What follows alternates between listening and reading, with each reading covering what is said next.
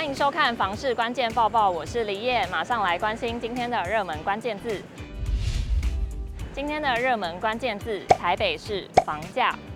房市交易冷淡，但却没有看到房价明显的下跌。我们接着来看到台北市地震局公布了最新一期的不动产市场动态月报，统计今年五月实价登录量价动态，台北市交易量总共有八百八十四件，相较四月的九百五十四件减少七十件，减幅百分之七点三四。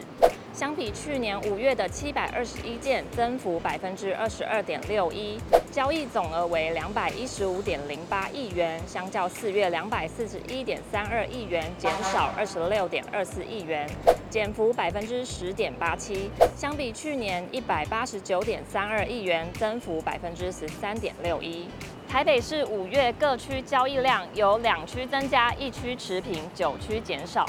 增幅最多的为文山区，比四月份增加了百分之十九点五一。再来第二多的是万华区，较四月增加百分之十五点零九。持平的行政区为中正区，而减幅最大的士林区，较四月减少百分之三十七点三三。各行政区交易总额依序为内湖区三十点九七亿元，大安区二十八点二七亿元及中山区二十四点九五亿元，位居前三名。总额最少的为大同区，仅八点六七亿元；总额最高的内湖区与最低的大同区相差约二点七五倍。交易总额增幅最大的为文山区，较四月增加百分之十七点四一；减幅最大的为中山区，较四月减少百分之二十九点五八。一百一十二年五月全市住宅价格指数为一百一十五点三六，相比四月的一百一十五点零五上升了百分之零点二七。相较去年同期一百一十三点八六，上升百分之一点三二。标准住宅总价一千八百二十八万元，标准住宅单价每平五十八点二十万元。大楼住宅价格指数一百二十点零一，相比四月一百一十九点五二，上升百分之零点四一。公寓住宅价格指数一百一十点五一，较四月一百一十点六零下降百分之零点零八。小宅住宅价格指数一百零九点二九，较四月一百零九点六零下降百分之零点二八。我们观察全市大楼、公寓以及小宅的月线、季线及半年线趋势，除了全市大楼月线及季线上涨外，其余是下跌的。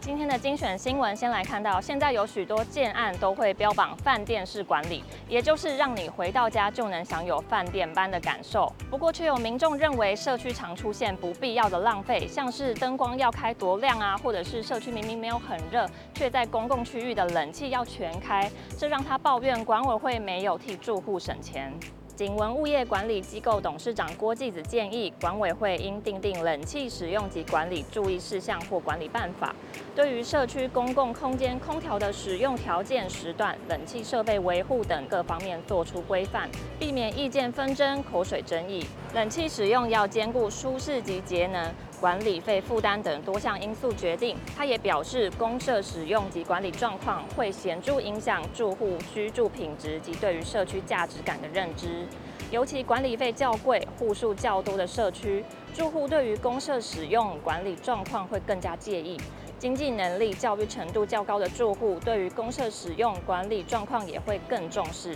走廊、大厅如果被频繁使用，闷热难耐，没有空调，有钱人会不容易接受。根据消防安全法规的规定，一般公寓或大楼，如果你的楼地板面积在三十点二十五平以上，为了弥补在火灾发生的时候云梯车高度不足的问题，如果你是十一楼以上，就必须要设置自动洒水设备。不过，这个自动洒水设备其实住户在平常的时候就要注重保养还有维护，才不会在重要的时刻没有办法运作，甚至是有人发生自动洒水设备无故的启动，让他的天花板、家具、家电都全毁，损失惨重。台中市政府消防局指出，安装洒水头时，应由消防专技人员依洒水头厂商提供的施工规范施作，并使用专用工具进行安装。若设备过于老旧，也可以请消防专技人员评估是否需要更换新品。另外，新屋入住时应检视洒水头外部组件是否有锈蚀、变形、松动的情形。